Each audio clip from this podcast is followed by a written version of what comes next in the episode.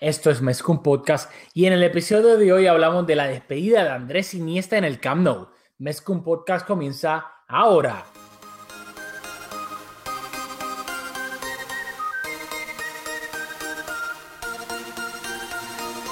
Kevin Roland, contigo empezó todo. Som el millor club del món, diguin el que diguin. Vinga el Barça i vinga Catalunya!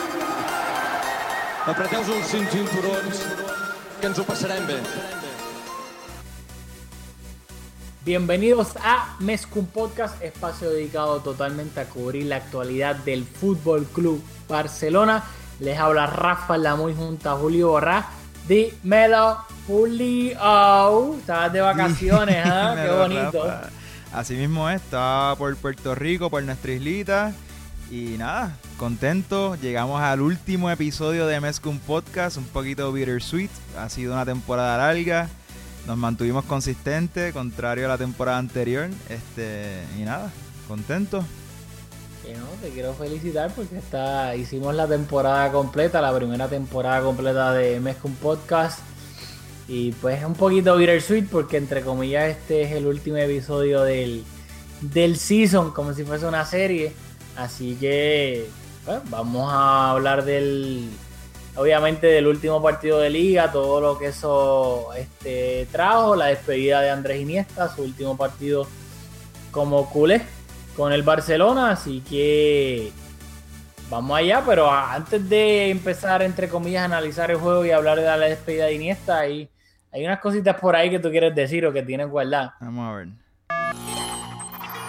Si te gusta nuestro contenido y nos quieres apoyar, por favor déjanos un review de 5 estrellas en iTunes, ya que de esta manera Mezcum Podcast le saldrá a más personas en su feed y así nos ayudan a que la comunidad de Mezcum Podcast siga creciendo.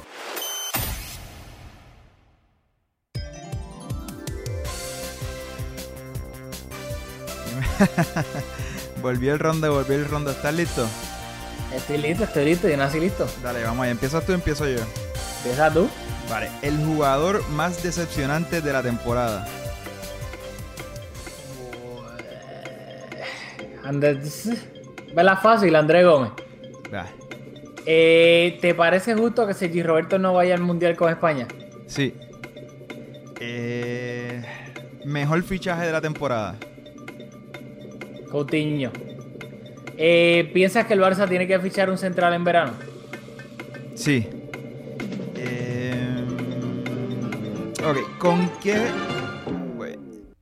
con qué jugador del Bar, con qué jugador del Barça de los que vamos a transferir, de los posibles jugadores que vamos a transferir, vamos a hacer más caja? Jasper Silesen. Uh, no te la veías venir. Eh, ¿Traerías a Arthur en julio en vez de enero? No, jamás. Lo quiero lo más pronto posible. Por eso mismo, exacto. Que si lo traerías en julio Por eso. en vez de enero. En, en enero jamás. Lo más pronto posible, ahora en julio. Pero Ok. te pregunto, sí, listen, partiendo de la premisa que el principio de acuerdo por Rafinha, luego de la sesión con el Inter son 35, pensando que pagamos 35 por André Gómez y yo pienso que los podemos recuperar. ¿Tú crees que sí, listen, alguien pague más de 35 por él?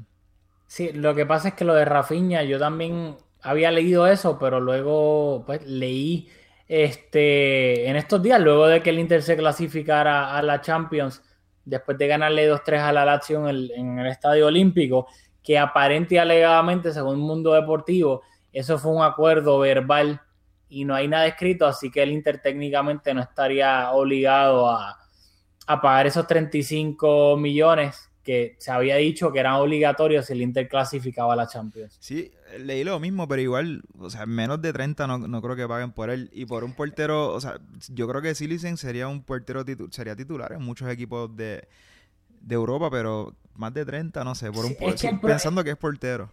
Es que es por las circunstancias. Si no podemos vender a Rafinha por eso, yo creo que el Inter va a tratar de pesetear. Uy, va a tratar de pesetear y, y tratar de sacar 25 por ahí por, por Rafinha. Puede ser, pero Que lo termine, sí, que, lo André- termine, que el Barça lo termine vendiendo, no sé. Pero creo que van a tratar de pesetear. Y con André Gómez, lo que me preocupa es que el Barcelona, creo yo, estaba esperando que obviamente fuese convocado con Portugal y tuviese un semi decente mundial, pero ahora no fue convocado con, con Portugal y como tú vas a poder, entre comillas, tratar de cogerle sangano a un equipo con un jugador que está totalmente descartado tuyo. Sí, yo creo que el Barcelona está en la mejor posición para negociar, pero lo hemos dicho aquí, yo creo que André Gómez sería titular en muchos equipos en la, en la Premier y en, otras ligas también. Y también por ahí está eh, Denis Suárez, pero no nos vamos a distraer hablando de esos asuntos. ¿Cuál es nuestro primer asunto oficial? Nuestro primer asunto oficial eh, es mandarle un saludo. exacto, antes de continuar, vamos a mandar los saluditos porque siendo este el último y probablemente el mejor episodio de la temporada, eh, nada, queremos extender un saludo a algunas personas que nos estuvieron siguiendo durante toda la temporada, que nos ayudaron a regar la palabra sobre este espacio. Así que a la Peña de Los Ángeles, la Peña, ¿cómo es? La Peña Blaugrana de Los Ángeles, le mandamos un saludo. Tú tienes unos cuantos ahí también, me parece. Sí, sí, este, también tengo acá, te lo digo ahora, a, en Twitter, a Tavo, a Gustavo, a Tavo ahí, que también siendo fiel oyente de Mes con Podcast, nos escucha ahí de camino al trabajo siempre. Este, al gran Culé, al gran Callahan, que también nos escucha mucho, a Pierro, que pues obviamente es, un escucha de Mes con Podcast mes con podcast bastante vocal, diría yo, pero nos escucha, nos escucha siempre. Ahí pues al presidente de la Peña de Blaugrana de Los Ángeles, a José Morataya. No sé si tiene acento, es Morataya o Morataya, pero un saludito a él también. Este gran trabajo allá a los muchachos pues de la Peña de Los Ángeles. Eh, y pues gracias a todos los, y los que nos mencionamos que se nos olvidaron, gracias por escucharnos toda la temporada y Obviamente esperamos que lo sigan haciendo también en verano, en los episodios que saquemos y la temporada que viene, sin duda alguna, que aquí vamos a estar de nuevo. Hablando del mejor club del mundo, el Fútbol Club Barcelona. Muy bien, un saludo a todos. Bueno, ¿qué quieres empezar? ¿Quieres hablar por encimita del partido contra, contra la Real? Para enfocarnos obviamente en la, en la despedida de Iniesta, tú me dices. Yo creo que podemos pasar la página. Si algo que quieres mencionar del partido, dado lo intrascendente que fue, podemos pasar la página y hablar de cosas que probablemente nos interesa un poco más, como la despedida de Iniesta y el, resto del rundown que tenemos. Eso es lo que pienso del juego.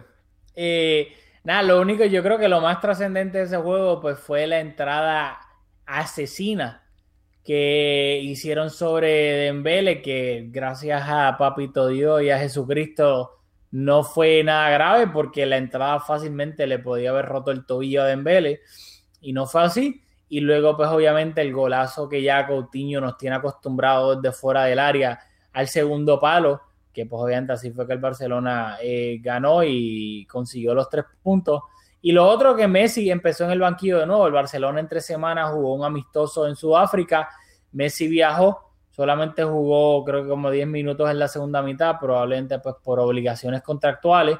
Y acá empezó de nuevo en el banquillo. Así que claramente pues ya lo estaban guardando. Llegaron a un acuerdo del Valverde para, para descansarlo antes del Mundial. Así que yo creo que es lo más, entre comillas, importante que pasó en el juego. No sé si tú quieres añadir algo o ya hablar del, cambio y el partido de Iniesta. Nada que añadir, podemos hablar de Iniesta. Bueno, pues como todos lo saben, Iniesta ya había anunciado que esta iba a ser su última temporada con el Barcelona. El partido fue el domingo, pero si no me equivoco, creo que fue el viernes. Hubo un acto institucional en el Camp Nou, quedó bastante bonito, fue literalmente dentro en la grada, en el palco presidencial del Camp Nou Ahí había una pequeña tarima con unos banquillos. Eh, Jordi Évole eh, fue el presentador.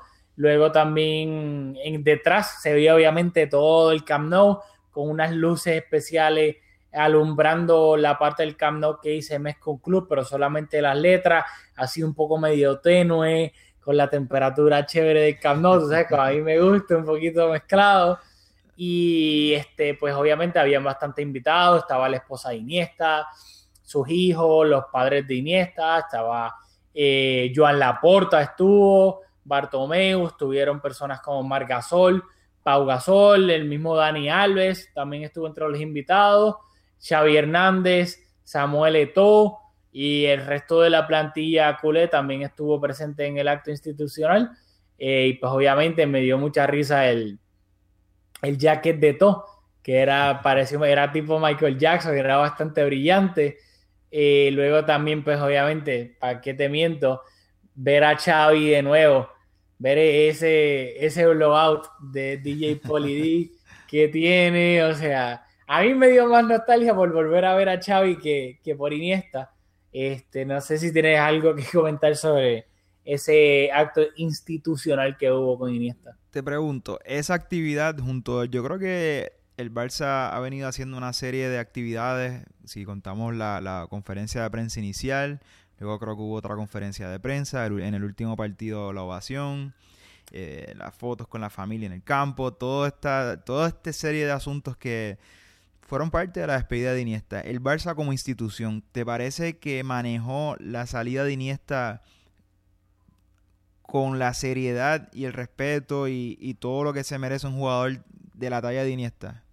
Sí, sin duda alguna. Y yo creo que hay que reseñarlo porque hay un sector culé que es bastante crítico, con, especialmente con esta junta directiva, y siempre resaltan lo malo, nada, nunca lo bueno y creo que obviamente un jugador de la talla de Iniesta y teniendo en cuenta todo lo que le ha dado al barcelonismo, se fue como quien dice por todo lo alto y se le dieron todos los merecimientos que, se supone que un jugador con su trayectoria en el club haya recibido. Así que sin duda alguna.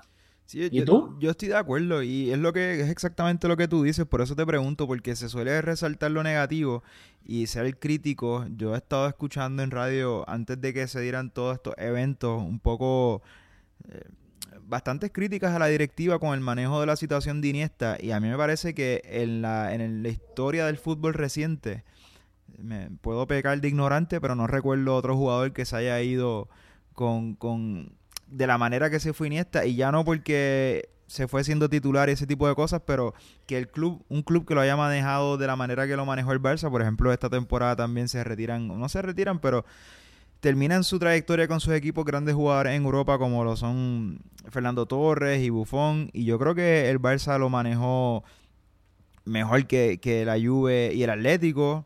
Eh, no sé, y nada, quería resaltar lo, lo, lo, bien que a mí me parece que, que manejó el Barça ya de, puertas hacia adentro. Yo no sé qué relación tenga Iniesta con la Junta, pero por lo menos lo que podemos apreciar desde nuestro lente, desde afuera, yo creo que lo manejaron bastante bien y, y es la mejor manera posible para un jugador retirarse. Nosotros estuvimos allí cuando se retiró Xavi y también fue espectacular, así que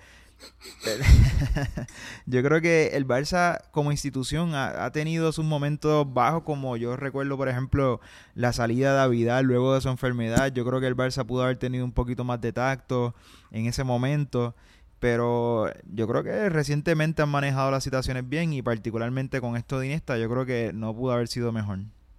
No, inclusive con la campaña que hicieron en las redes sociales con eso de Infinite Iniesta y luego usando pues que creo que fue bastante clever su número 8, girarlo para que se convirtiera en el signo de infinito, que creo que eso fue pues bastante, uso la palabra de nuevo, bastante astuto en cuanto al mercadeo en las redes sociales y luego pues las actividades institucionales y luego la despedida en el Camp Nou, creo que sin duda alguna se, se se hizo todo lo que se debía de hacer para un jugador leyenda del barcelonismo. Sí, de acuerdo. Y nosotros hemos hablado mucho de la despedida de Iniesta, pero queremos, por la trayectoria que ha tenido y lo que representa Iniesta para el club, más allá de lo deportivo y también en lo deportivo, todo lo que ha conseguido como jugador del Barça, pues creo que merece tener un episodio dedicado exclusivamente a Iniesta. Así que si les parece que hemos sido un poco reservados en cuanto a la retirada de Iniesta, pues es por esa razón, porque queremos dedicarle un episodio completo y seguramente tenemos opiniones bastante formadas sobre Iniesta, así que seguramente va a ser un episodio interesante. Sin duda alguna. Y pues en el partido Iniesta salió este de titular fue, estoy, tengo acá, es que no me quiero equivocar, fue sustituido en el minuto 82 por Paco Alcácer, todo el mundo pensaba que iba a ser por Messi para que hubiese ese, ese pase de, de la cinta de capitán simbólica, pero no fue así. Iniesta obviamente salió del campo ante una ovación increíble, pues salió llorando con los ojos aguados, etcétera, etcétera. Y ya al finalizar el partido, todos los jugadores, este, se... ah, que por cierto, quería decirlo, ¿qué te parece el uniforme nuevo del Barcelona? Ya que jugaron con él. A mí me gusta mucho y me te, había comentado cuando vimos las fotos que nos escribimos, me, particularmente me gusta mucho, no sé si en otras temporadas las rayas tenían un significado particular, ¿verdad? Porque hemos visto las rayas hasta incluso horizontales. Pero en este caso, pues será un homenaje a los 10 distritos de la ciudad y yo creo que, ah, ¿verdad? Aparte de que tiene ese significado las rayas, pues me parece un uniforme bastante bonito. Siempre que sale la nueva camiseta hay bastantes críticas, pero igual luego la gente se acostumbra y se las compra igual. A mí me parece bastante bonita. A mí también. Este, no, no, es que me sorprendió que sé que el Barça lo ha hecho antes, pero pues me sorprendió que, lo usaran y nada, quería decirlo. Pero al final del partido, todos los jugadores, ya cuando se acabó, eh, salieron con camisetas que decían Andrés Iniesta y empezó pues la ceremonia como tal, ya ahí Iniesta despidiéndose del club, hablando, obviamente con los ojos aguados. El club también tenía eran como que unos carteles transparentes en el aire flotantes, no sé si tenían drones aguantándolo, que si Infinity Iniesta y lo otro, creo que fue una ceremonia eh, bastante bonita. Y obviamente pues ya al final la famosa foto de Iniesta que para mí fueron, o sea, hay fotos y hay fotos. Y esas fotos que salieron de Iniesta solo descalzo en el centro del campo en el Camp Nou con todo el Camp Nou vacío, casi con las luces apagadas y él sacándose selfies como queriendo saborear ese último momento íntimo entre él y el, y el Camp Nou, inclusive hasta descalzo, quería él sentir con sus pies el césped del Camp Nou, tú sabes que esas cositas así yo me, me pongo un poco así bohémico y todo eso y creo que las fotos están espectaculares. Sí, una, sacó una página ahí del libro de Jerry Mina descalzo en el Camp Nou. un poco diferente la trayectoria de ambos jugadores, pero sí, eh, nos alegramos porque nuevamente fuera del lado deportivo, Iniesta es un jugador que si, si el Barça ciertamente es más que un club, pues jugadores como él, que seguramente habrán tenido numerosas ofertas durante su carrera y oportunidades para salir del club y oportunidades para para no hacer las cosas como se supone o, no hacer las cosas bien, seguramente las tuvo de más. Iniesta siempre dentro y fuera del campo representó los valores del club. Así que jugadores de, de esa manera que llegaron tan jóvenes al club y salieron por la puerta ancha, pues son pocos, se pueden contar quizás con, una o dos manos, así que nada, qué bueno que lo, lo pudimos disfrutar de su fútbol y apreciarlo y, nada, todo, yo creo que todo positivo en cuanto a la salida de Iniesta. No, y, otra, otra cosa que resaltar que obviamente si te pones a todos los cracks, todas las leyendas del Barça, eventualmente lo, pues por X o, por Y razón, o porque son bastante outspoken, o porque, pues, no sé, han sido criticados por, pues, por rivales, por etcétera, pero honestamente de Iniesta, o sea, es increíble cómo un jugador yo creo que ningún, aparte de la, de la afición del Athletic Club, que una vez que lo abucharon porque una vez expulsaron a Moravieta en un, en un juego del Barça contra el Athletic por una entrada que le hizo a Iniesta. Iniesta creo que sin duda alguna es, o sea, alabado en, en todos los campos de fútbol, ¿sabes? Tanto por su trayectoria con la selección de España como con el Barcelona y, y creo que pues también hay que resaltar eso, porque por ejemplo nosotros, ¿sabes? Xavi, nadie discute la calidad futbolística de Xavi, que probablemente él o Iniesta sean los mejores jugadores en la historia del fútbol español, pero pues claramente como Xavi siempre fue y lo es todavía, una persona bastante outspoken que da, ¿sabes? Deja saber su opinión pero Iniesta, nadie, nadie tiene nada malo que decir de Iniesta, ni dentro ni fuera del campo. Sí, yo, creo que Iniesta, y es bueno y es malo, pero es, un jugador de los hay pocos como él que hay dos varas. O sea, el Barça, por ejemplo, si no tiene el control del partido, si el mediocampo no hizo su trabajo, y ni está siendo mediocampista, nunca es señalado individualmente.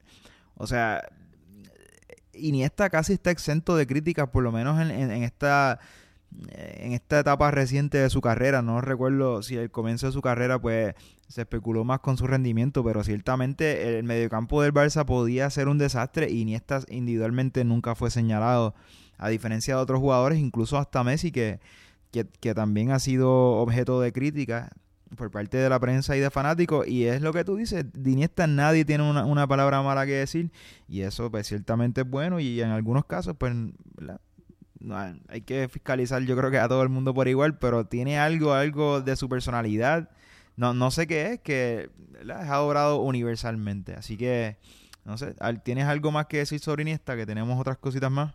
No, no, no. Yo creo que ya en cuanto a la despedida todo está dicho y pues después eventualmente hablaremos de ese episodio especial. Lo, lo, único que te pregunto, porque yo resiento esto un poco, yo no es un secreto que, que Xavi es mi jugador favorito del Barça. Y, y creo que, bueno, la pregunta, ¿tú crees que Iniesta en su última temporada déjame darte un trasfondo para luego hacerte la pregunta. Es que escucho mucho de Iniesta, que a diferencia de Xavi, de Puyol, se pudo ir como titular indiscutible, con, con buen rendimiento en el campo. Y cuando ponen a Xavi junto a Puyol, como que en ese sentido, porque Puyol cuando se fue, pues tuvo unas lesiones las cuales le impidieron tener el rendimiento que había sido habitual de él. En cambio, Xavi pues tuvo la mala suerte que a diferencia de Iniesta, donde se fichó a Coutinho, pero se vio luego en el campo que no son jugadores que, que, están en la misma posición del campo. Cuando en la última temporada de Xavi se fichó a Rakitic, que es un jugador que hemos visto la calidad que tiene, y pues le disputó la titularidad, pero yo creo que Xavi en esa última temporada, en los partidos que jugó, y particularmente cuando entraba de cambio, su impacto en el campo era grandísimo. O sea, era no era un revulsivo desde el campo, porque ese no es el tipo de jugador que es Xavi, pero en, en partidos complejos y de, y de alta exigencia entraba Xavi, le ponía pausa y tomaba el control del mediocampo como lo había hecho durante toda su carrera. Yo creo que, que el impacto de Xavi en esa última temporada era yo diría que igual o, inclusive hasta más que el que tiene Iniesta, que es un jugador que nosotros a veces lo acusamos de no tener mucha incidencia sobre la elaboración del juego del Barça.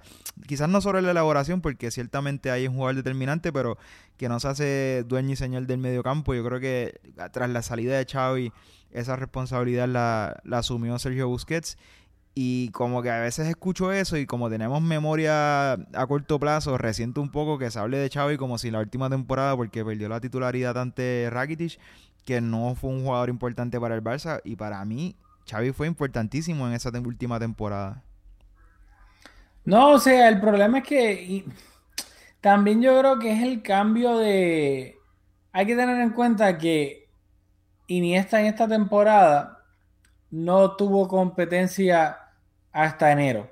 En enero llegó Coutinho, que en teoría iba a ser competencia, pero que en Champions no iba a ser competencia porque no podía jugar la Champions. Así que en, en donde, entre comillas, Coutinho iba a ser la competencia. en la liga. Y, disculpa que te interrumpa, pero para abonar ese punto, el Barça jugaba con un 4-3-3. Cuando llegó Rakitic, pues habían tres mediocampistas para, cuatro mediocampistas para tres puestos. Ahora con este cambio de formación de Valverde, pues había espacio para otro mediocampista. Así que aún fichando a Coutinho, había un puesto más. Así que la competencia, ¿quién era? Denis Suárez, eh, Paulinho, André Gómez. O sea que por ese, por ese lado, que no lo mencioné y tú bien haces ese señalamiento, Iniesta no tuvo competencia, pero... Sí, exactamente, que, que bueno, porque eso también iba, o sea, el famoso 4-4-2 de Valverde, que también pues añades una plaza en el mediocampo y, y creo que eso pues le dio pues otra posibilidad a Iniesta de seguir extendiendo su, su vida en el, en el once titular, porque pues a quién ibas a traer a André Gómez, a Denis Suárez, no, obviamente, ¿sabes? Que era meter a, a Dembele o a Paulinho ahí en una banda, no, no sé, creo que pues obviamente por esas circunstancias pues ayudó que Iniesta, entre comillas, se, se fuese el Barça siendo titular indiscutible. Ah, para, para la última palabra, solamente quiero recordar que por lo menos desde mi punto de vista, y ciertamente estoy siendo, Xavi siendo mi jugador favorito, probablemente no estoy siendo muy objetivo, pero yo creo que, que Xavi en la última temporada tuvo el mismo protagonismo que tuvo, vamos, no el mismo porque no fue titular indiscutible, pero tuvo mucho protagonismo. No me gusta que me lo junten con Puyol, pero nada, punto aparte. ¿Qué tenemos?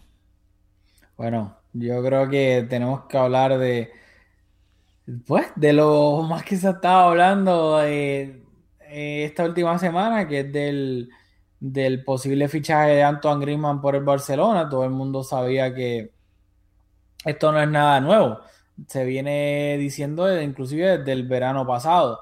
Este, y luego en, enero eh, aumentaron pues obviamente los rumores porque Griezmann tiene una tenía una cláusula de 200 millones de euros en verano, luego de que renovó con el Atlético, pero también esa misma renovación decía que para este verano, el verano del 2018, la cláusula volvía a bajar de 200 a 100 millones que obviamente teniendo en cuenta el, mercado hoy en día, la calidad del jugador, la edad y la experiencia que tiene jugando en la liga, es una ganga, 100 millones por un jugador así.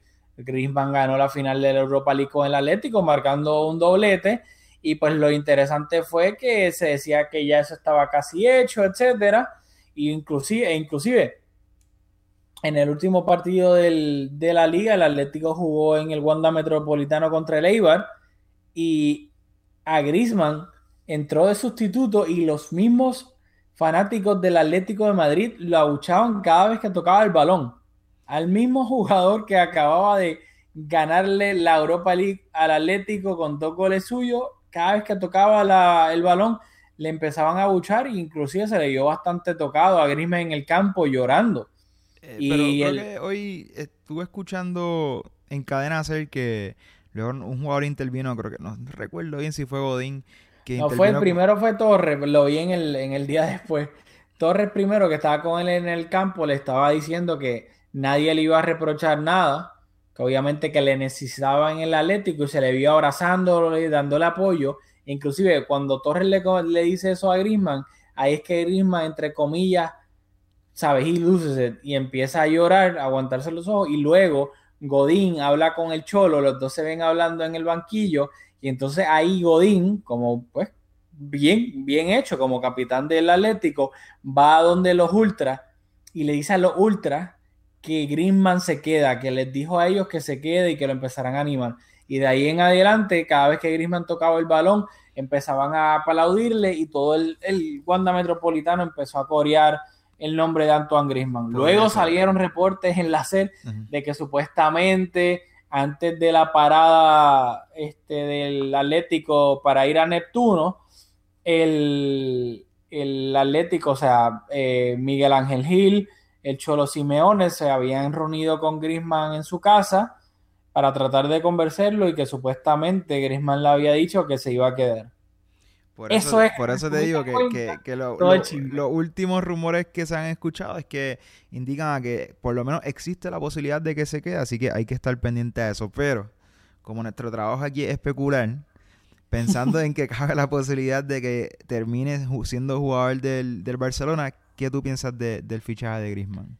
No, yo pienso que es un fichaje excelente por calidad, precio, adaptación a la liga, todo y una, y la gente, ay, pero que el Barça necesita un reemplazo de Iniesta, qué sé yo. Y ahora voy a traer un quote que dijo Valverde antes de la rueda de prensa antes del partido del Barcelona contra la Real. Estoy parafraseando, básicamente diciendo que Iniesta no vas a volver a encontrar otro. Que eso a mí me da a entender que tal vez, no sé si es por Valverde, por parte del Barça, no van a estar tan fixated o tan en encontrar un jugador con las mismas, mismas características de Iniesta, sino que van a tratar de encontrar lo mejor disponible en el mercado en cuanto a, en cuanto a calidad técnica y luego entonces ahí van a barajear en, la formación y el once titular. Bueno, a mí... ¿No tienes más? ¿Te corté? No, no, no, no. Ok, perdona. Eh, a mí hay dos cosas que no me gustan de este fichaje. Y la primera es que la planificación de la plantilla debe de ser un proyecto, no debe de ser reaccionario, no debemos de estar tapando rotos como decimos. Y si vemos el ejemplo del Liverpool, por ejemplo, que le pasó, o sea, para contrarrestar la- el pretexto que estoy seguro que me vas a comentar tú, y si no me lo dices tú, me lo va a decir otra persona, de que eh, la situación extraordinaria de haber perdido a, a Neymar, pues hace que la planificación sea un poco más compleja y eso se da el paso para los fichajes que hemos hecho en verano y en el mercado de invierno. Pero si vemos, por ejemplo, el Liverpool, que nosotros le hicimos a ellos lo que nos hicieron a nosotros con Neymar, aunque no con la cláusula, no en, un sentido estricto, pero nos llevamos a una figura importante en ese equipo y ahora es- tiene la, la posibilidad de ganar la Liga de Campeones. Así que eh, esa no te la compro. Yo creo que la planificación de la plantilla debe de ser un proyecto pensando en el rendimiento inmediato, pero también a mediano plazo. Y si nosotros hicimos la inversión por Dembele, pues yo creo que hay que darle forma a ese proyecto y la inclusión de, de Griezmann pues ciertamente pondría ese proyecto en un segundo plano. Y para mí el fichaje de Griezmann y el de Dembele son totalmente incompatibles. Hay otro asunto que me preocupa mucho. Si, de nuevo, hablando de un proyecto, si, si la planificación es un verdadero proyecto y el que va a tener el timón de ese proyecto va a ser Ernesto Valverde, pues es un técnico que hay que hay que ver, ¿verdad? Porque si, ah, puede ser que la adaptación al 4-4-2 fue algo circunstancial, circunstancial por la plantilla que teníamos, pero si no es así, si esa es la formación con la cual el Barça va a asumir la, la- temporada que viene, si hay cuatro espacios en el medio campo y se perdió ahora o, o salió de la plantilla Iniesta, el- el- uno de esos mediocampistas titulares, y hay solamente dos espacios en la delantera para tres puestos, que sería Dembele, Messi y Luis Suárez, pues porque vamos a seguir fichando delanteros, porque vamos a traer un cuarto delantero cuando la línea del mediocampo no está, no, no, no tenemos las plazas cubiertas en el mediocampo.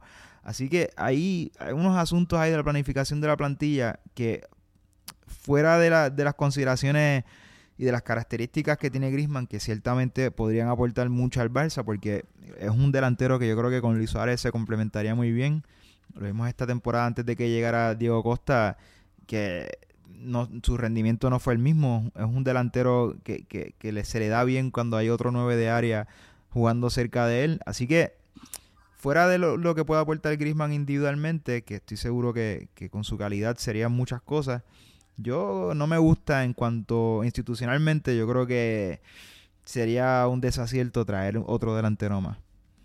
¿Tú sabes por qué yo difiero ahí de, de ti? Porque para mí sí se pueden acoplar y creo que yo que Dembele, el Barcelona se ha dado cuenta de que tiene un diamante en bruto con Dembele, que Dembele va a ser lo que más un proyecto de, entre comillas, de futuro que un proyecto de rendimiento inmediato.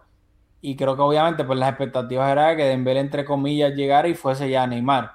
Pero creo que el Barça se dio cuenta esta temporada de que a Dembélé lo va a tener que trabajar, que tiene obviamente el potencial de ser un mega mega crack.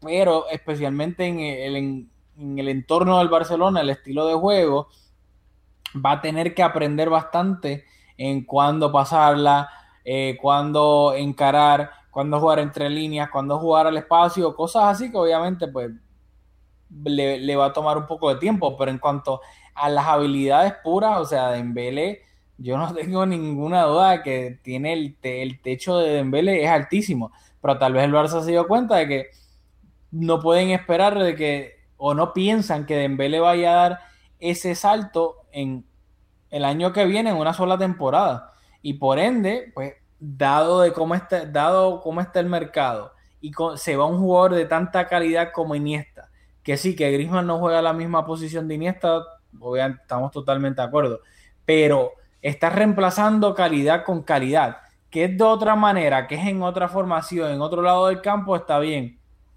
Pero creo que un jugador así nunca viene mal. Y si Dios no lo quiera, obviamente, mira, tocando madera, Messi se lesiona, se refría, está cansado, suspendido, lo que sea, como bien mencionaste, Griezmann ha demostrado en el Atlético que una de sus mejores posiciones, por no decir la mejor, es jugando detrás de un delantero centro. Así que también le daría muchísimas variantes tácticas a Valverde de poder, por ejemplo, poner a Griezmann detrás de Luis Suárez, haciendo entre comillas de Messi, y que el equipo no se vea afectado. Si Luis Suárez no llegue a estar por X o Y razón, también le da la variante táctica a Valverde de poder jugar con dos jugadores técnicos y no tener una marca tan fijada con Griezmann y, Messi arriba o inclusive poder también jugar a a, Coutinho un poco más arriba. Sabes que creo que le da un, un, una, una, cantidad de variantes tácticas a, a Valverde en esa delantera que creo que como está el mercado hoy en día, que sí, que el Barcelona necesita refuerzos en el medio campo, estamos totalmente de acuerdo. Pero que el Barcelona necesite refuerzos en el medio campo, no creo que eso le quita la prioridad de traer un delantero tan bueno como Grisman y tan bueno técnicamente, y más teniendo en cuenta con la baja de Iniesta, que al final del día es un jugador que es superior físicamente, eh, técnicamente a casi todo el mundo, de la misma manera que Grisman también lo es de si nos ponemos a hablar de todos los delanteros del mundo.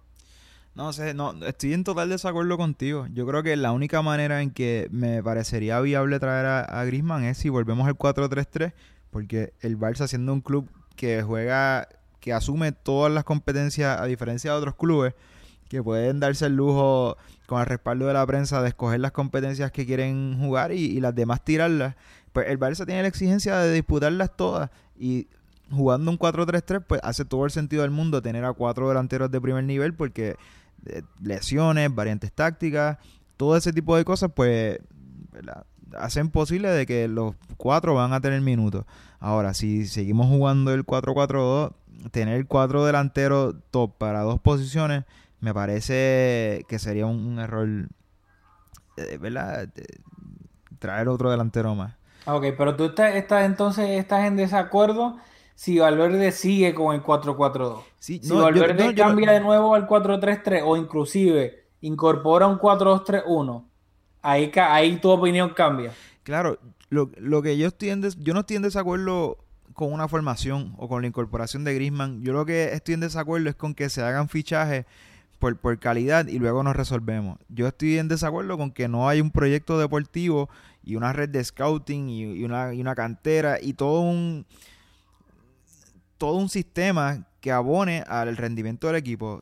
O sea, cuando si, si seguimos fichando porque el flavor of the month es Griezmann es un chongo en el mercado, pues pues yo creo que esa no es la manera de planificar la plantilla. Eso es una receta para tener un equipo desbalanceado. Yo lo que propongo es que si Valverde va a ser el técnico, pues que Valverde y la, y la dirección deportiva pues se pongan de acuerdo y que, y que haya una idea clara, como en otras temporadas lo hemos venido viendo, que por ejemplo eh, Pedro y Alexis, pues por la manera en que el Barça jugaba, pues eh, era incompatible, no hacía sentido tener dos jugadores de ese nivel eh, en, el- en la plantilla. Pues se hizo caja con Alexis. Eh, Ese tipo de cosas, que se tenga una idea clara de lo que quiera hacer el equipo, de lo que quiera hacer el técnico, y luego que los fichajes sean en función de la idea de cómo el Barça quiere jugar. Que no se hagan, no se hagan los fichajes y luego, pues, ah, ok, vamos a ver cómo vamos a jugar ahora.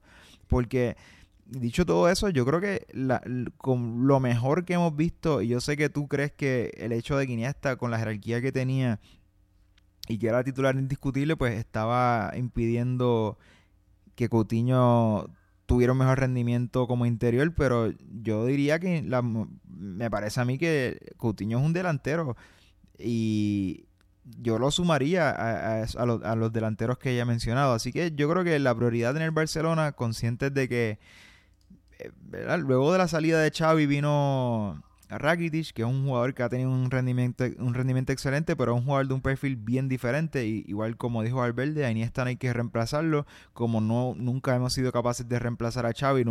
luego de su salida, nadie ha sido capaz de ponerle la pausa al juego. Y yo creo que por eso han, han venido las evoluciones que hemos visto. La primero la de Luis Enrique y ahora la de Valverde.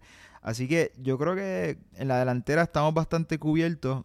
Yo enfatizaría en traer jugadores en el medio del campo que, que abonen a,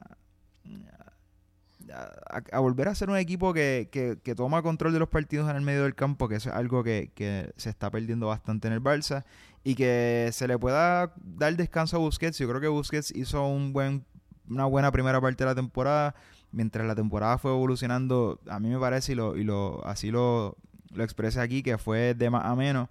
Vimos a un Busquets cansado, yo creo que al final de la temporada, yo creo que también hay que pensar en eso.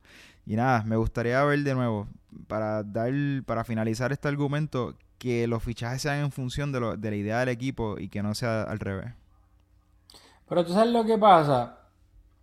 Yo sí estoy de acuerdo de que Coutinho claramente puede jugar de delantero, pero yo no estoy todavía para mí el sample que tuvimos. Esto, básicamente, tuvimos una, un freebie, una probadita de Coutinho por haber llegado en enero, pero yo creo que las circunstancias en que llegó sin pretemporada, obviamente, teniendo Iniesta que por jerarquía, etcétera, estaba ocupando ese sector izquierdo del campo, yo todavía no estoy dispuesto a, entre comillas, give a Coutinho el interior izquierdo. Yo creo que, que obviamente con la pretemporada, ya con Iniesta fuera del equipo, creo que, que Coutinho pues, puede jugar ahí Veremos si, lo, si se termina afianzando o no, si juega más de delantero, de extremo izquierdo, etcétera. Pero yo pienso que todavía sería muy temprano para give up en la idea de que Coutinho pueda hacer, entre comillas, el, reemplazo de Iniesta en, en esa parte del campo. Así que pues, yo todavía no estoy dispuesto a give up al Coutinho de interior izquierdo. No estoy diciendo que vaya a funcionar, pero estoy diciendo que pienso que el Barça no debería eh, give up en esa, en esa idea. Porque pues básicamente esto fue una media temporada de probadita de Coutinho, pues para ir conociendo los, sus compañeros un poco, ir conociendo un poco el estilo de juego, el alrededor, la liga, etcétera, los estadios, bla, bla. Así que yo creo que de verdad juzgar a, a Coutinho lo vamos a poder hacer el, la temporada que viene, yo diría ya que obviamente la primera mitad, cuando juegue varios partidos de interior izquierdo, si es que lo juega. Así que yo honestamente, en cuanto a lo de Griezmann, a mí me encanta, me encanta la idea, especialmente si se va a jugar un 4-2-3-1 o un 4-3-3. Obviamente, si se va a jugar un 4-4-2, no. Ahí estoy de acuerdo contigo. Pero en un 4-2-3-1, con Busquets y, y Raki de, en ese doble pivote, Messi de enganche, Coutinho por la izquierda, Griezmann por la derecha y Suárez de delantero centro, creo que sería una, una formación bastante interesante con, para ese 11 ideal. Y con esos jugadores, obviamente, poner a Griezmann ahí. Eso sería los galácticos, tomar la idea de los galácticos y implementarla en Barcelona. Yo no sé si eso sea viable, pero igual como lo dice, on paper esa alineación sea espectacular, no sé, ojalá que, vamos a ver, yo me reitero con que no me gustaría que, que, llegara Griezmann por, lo, por las razones que ya expuse. Bueno, pues este, nada, eh, Julio el negativo, ¿no, quiere, ¿no tienes algo más que decir? en cuanto a Griezmann, ¿no tenemos, tenemos algo más? No, no, yo creo que ya, bueno, a menos que se me esté olvidando algo que no, que no me haya acordado, pero creo que ya, yo creo que hemos cumplido con, pues, con, los dos topics que queríamos abundar que era pues la despedida de Iniesta, cómo se trató y, pues esos rumores de, de Griezmann y obviamente con todos los acontecimientos que han sucedido en estos últimos días. Así que nada, hay que recordarles que este es el último episodio de la temporada 2017-2018 de Mezcum Podcast. Durante el verano, obviamente, vamos a tratar de tirar uno que otro episodio pero también queremos descansar un poquito, pero siempre y cuando eh, no vamos a tirar, eh, a lo que me refiero es que no vamos a tirar episodios por el mero hecho de tirarlos cada semana si no hay nada, pues, de, de qué hablar. Queremos tirar ese episodio especial de, de Iniesta para entrar en profundidad pues, lo que ha sido la trayectoria de Iniesta con el Barcelona y luego, pues, cuando suceda algo que nosotros pensemos que valga la pena, ya sea que se haga oficial el fichaje de de Griezmann o, que no, que no se haga oficial, que él decida quedarse en el Atlético o algo, pues, un acontecimiento importante de algún culé en el Mundial, pues obviamente ahí yo creo que sí haremos un, pues grabaremos un podcast especial, así que los mantendremos al tanto en nuestras redes sociales. Recuerden que estamos en Twitter y en Facebook bajo Mezcum Podcast. A Julio lo pueden conseguir en Twitter en at borras Julio y a mí en at aldamuy con dos y al final. Y nada, recuerden que esto es Mezcum Podcast y nos vemos en la próxima. Dame un segundo que ya que ah. este, ya que este es el último ah, episodio. hay que ahora quieres hablar, pues dale, habla. Hay que hacer un poquito de housekeeping. Nada, nada, para reiterar, nuevamente, pues la idea de, de este de, de Mezcum Podcast es comen- comentar lo- los partidos que pasaron. Así que hago eco de lo que dijiste.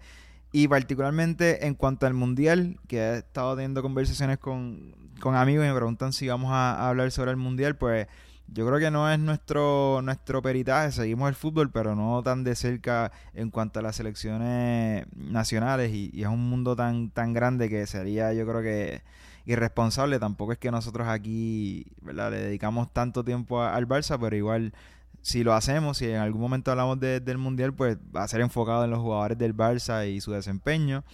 Lo de Iniesta seguramente viene y nada, no, no vamos a hacer el, el, programa regular de, de hacerlo, publicarlos todos los domingos. Nosotros siempre tratamos de, de que sea lo primero que se lea, que se escuche, quiero decir, en la semana. Estas últimas dos semanas por, por culpa mía, porque he estado de, va- porque estuve de vacaciones, pues publicamos más tarde que, Qué que- buena vida, qué Sí, buena vida. que otros espacios y que, otros, que otras publicaciones, eh, pero ¿verdad? la idea es publicar los domingos, así que nada, eh, retomamos ese ritmo en, en agosto, finales de agosto, septiembre.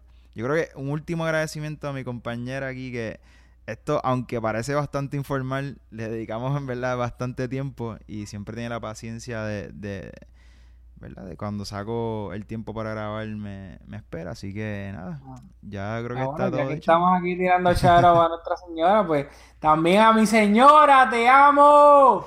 Este que está, me da mí el espacio para yo grabar este el mes con podcast mientras ella se pone a ver American Idol, así que nada, también a las doñas que no, nos ayudan también, que esto parecerá una bobería, pero toma su, toma su tiempo, así que también un shout out de final de temporada a ellas también. Muy bien. Ya, ya sí, ahora sí está todo dicho. Bueno, pues ya tírate ahí. Nos vemos en la próxima. Temporada.